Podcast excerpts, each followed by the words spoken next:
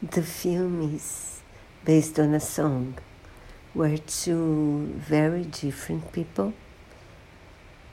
He is very much younger than she.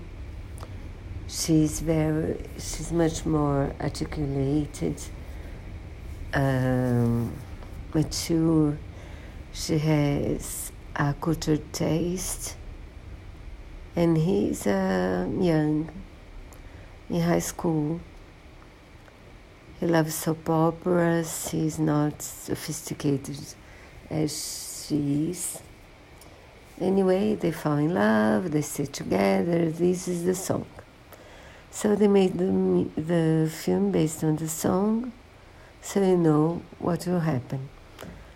But it's worth seeing, I thought, because I did enjoy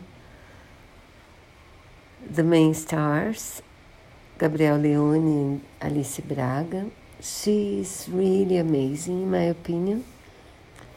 And there is this uh, special guest, Victor Lamoglia, who is essential uh, where in his scenes and very good as well.